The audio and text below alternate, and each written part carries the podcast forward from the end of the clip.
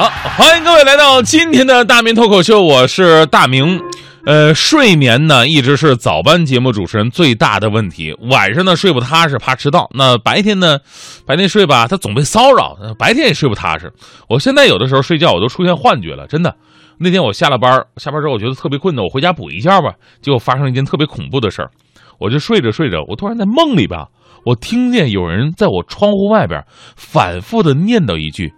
人生不相见，人生不相见，这忽远忽近，寂寞悲伤啊！我说啥玩意儿啊？我在梦里边都感到毛骨悚然，不楞一下我就醒了。哎呦我心想，妈还好是做梦啊，还好是做梦。但是这个时候更可怕的事儿发生了，那个声音居然还在我耳畔回响：人生不相见。当时我还崩溃了，这干啥呀？我才三十多岁就要收了我吗这是？等后来我完全清醒过来，我才发现哦，原来那是楼下停着一辆三轮车，车头绑着一个小喇叭，里边含混不清的循环播放这么一句话：“维修旧家电，维修旧维修旧家电，你吓死我你啊！早班我都上出神经病了，我跟你说。即便如此，我还是感恩我的这份工作，让我实现了自己的价值，也能够在社会上立足。最重要的是呢，让我认识了收音机前的各位的兄弟姐妹。所以呢。其实人生就是这样，有失就有得，多看自己所拥有的，多去感恩，你的生命也会因此而感到满足和幸福。昨天呢是西方的感恩节，虽然说这是一个舶来的节日吧，但是中国同样也有感恩文化。可惜的是什么？我们对感恩节向来不重视。有人说了，说感恩节有啥可过的？又不放假又不打折的。但是我一直认为啊，感恩节对于我们中国人要比情人节、圣诞节更加有意义。因为现在的人呢，真的是越来越不懂得感恩了。有个哥们儿相当抠门啊，前段时间认识一女孩，不到半个月，跟人家女孩借钱，女孩借给他两次之后啊，看这哥们儿没有还钱的意思，不愿意借了，但是呢又不好意思拒绝。等这哥们儿再借的时候，这女孩就说啊，对不起，我现在没钱啊。这哥们儿真的？那你身上有钱的时候，你会借给我吗？女孩不太高兴，哪有这么问的啊？行，有钱我就借给你。哥们说了，那 那你先给我打个借欠条吧。该你的呀！就生活当中有些人呢，真的是为你去做了很多的事情，有的时候习惯了，你就会觉得这是理所应当的。昨天我看到这么一句话，是说朋友关系的，我觉得说的特别好。今天呢，说出来跟大家伙分享一下，怎么说的呢？长大后才渐渐明白，朋友之间其实从来没有谁突然疏远谁，骆驼是一根根稻草逐渐压死的，友情也是一天天一点点透支的。你觉得突然？那只是你没有注意到我的忍耐罢了，关系好所以让着你，舍不得所以依着你。可你若觉得这是理所应当，到头来还说，以前你事事听我的，怎么突然翻脸了？朋友，那不是突然，那是必然的。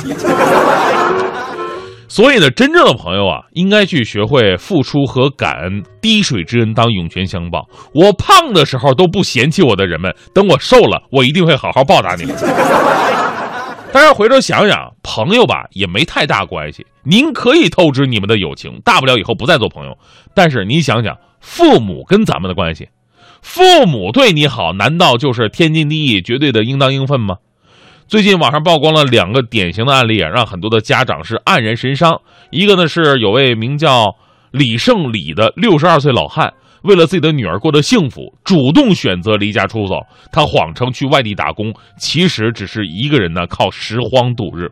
另外一个新闻是，深圳的陈女士的女儿大学毕业之后，因为自己的父母无力给她购车、买房，而咒骂父母是人渣、垃圾、贱人。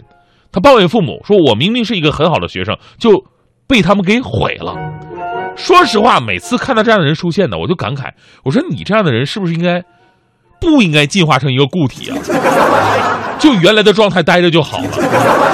就算父母再对不起你，毕竟人家生你养你，这已经是最大的恩德了。但是回头想想，这些孩子如今走到今天这一步，做父母的就没有责任吗？孩子不懂感恩，到底是谁的责任呢？我爸总跟我说，我爸说他他那个年代哈，父子之间的关系哪是现在这样啊？那时候孩子一不听话，那棍棒伺候。小时候还要每天早上起很早去出去劳动去啊，捡煤球什么的。但是棍棒底下还真能出孝子，当然这也是年代的问题啊。那个时候孝文化真的是非常好。到现在，我爸回忆我爷爷最多的时候就是打折了多少木棒子。但是我爸说这话的时候呢，表情居然是非常幸福的，这就是练出来了，是吧？但是这些年呢，家长为了让孩子不输在起跑线上，竭尽全力的为孩子提供各种优质的服务，孩子们可以说是衣来伸手，饭来张口。在他们脑子里边，挣钱养家那是家长应尽的责任和义务，照顾孩子是父母的天职，不这么做才是不应该的。您说，在这样的环境里边成长的孩子会怎么有感恩的意识呢？那有社会学家发现了，说现在很多被子女抛弃或者冷落的父母啊。这个父母就这样的父母，还往往都是那些最慈爱的父母。他们从小对孩子是倾其所有，毫无保留，却忘了教给他们最重要的人生一课，就是感恩。当你付出所有，一旦停止给予他们了，他自然会感到不爽，跟你反目成仇。所以呢，我们的父母还有教育工作者，应该把一部分精力从应试教育当中拿出来，投入到感恩教育当中，这样你会收获更多。感恩的孩子，他的人生会更加幸福，因为他往往会看到事物的正能量。而不懂感恩的孩子，到处挑毛病，跟全世界都欠的似的。所以没事的时候呢，都让孩子说句谢谢啊。发现身边的人自己为自己付出了，说句谢谢，你也不花钱，对不对？但是别人听着也舒服啊。前两天我看到一个朋友小孩哎，我觉得这小孩挺可爱啊，我给他买点东西吧，买点买盒酸奶。孩子，给你喝酸奶喝。孩子挺高兴。我朋友就问孩子，哎，叔叔给你买酸奶了，你应该说什么呀？孩子说，嗯，有吸管吗？孩子，你要不要这么现实？还有另外，我跟大家伙透泄泄个密哈，您知道吗？当时那么多的女主播啊，那么多的女主播，最后啊，咱们快乐早点到，我们是选择了大迪同学，一个男人一样的这声音的女主播，是为了什么？难道我真的好这口吗？当然不是，而是大迪是一个特别特别懂得感恩的人。之前面试的时候，我就问大迪，我说大迪啊，你也知道啊。我前面那几个女搭档吧，她都走了，头也不回的。我这心呐，拔凉拔凉的。如果你能来到我们节目组，你会跟我到最后吗？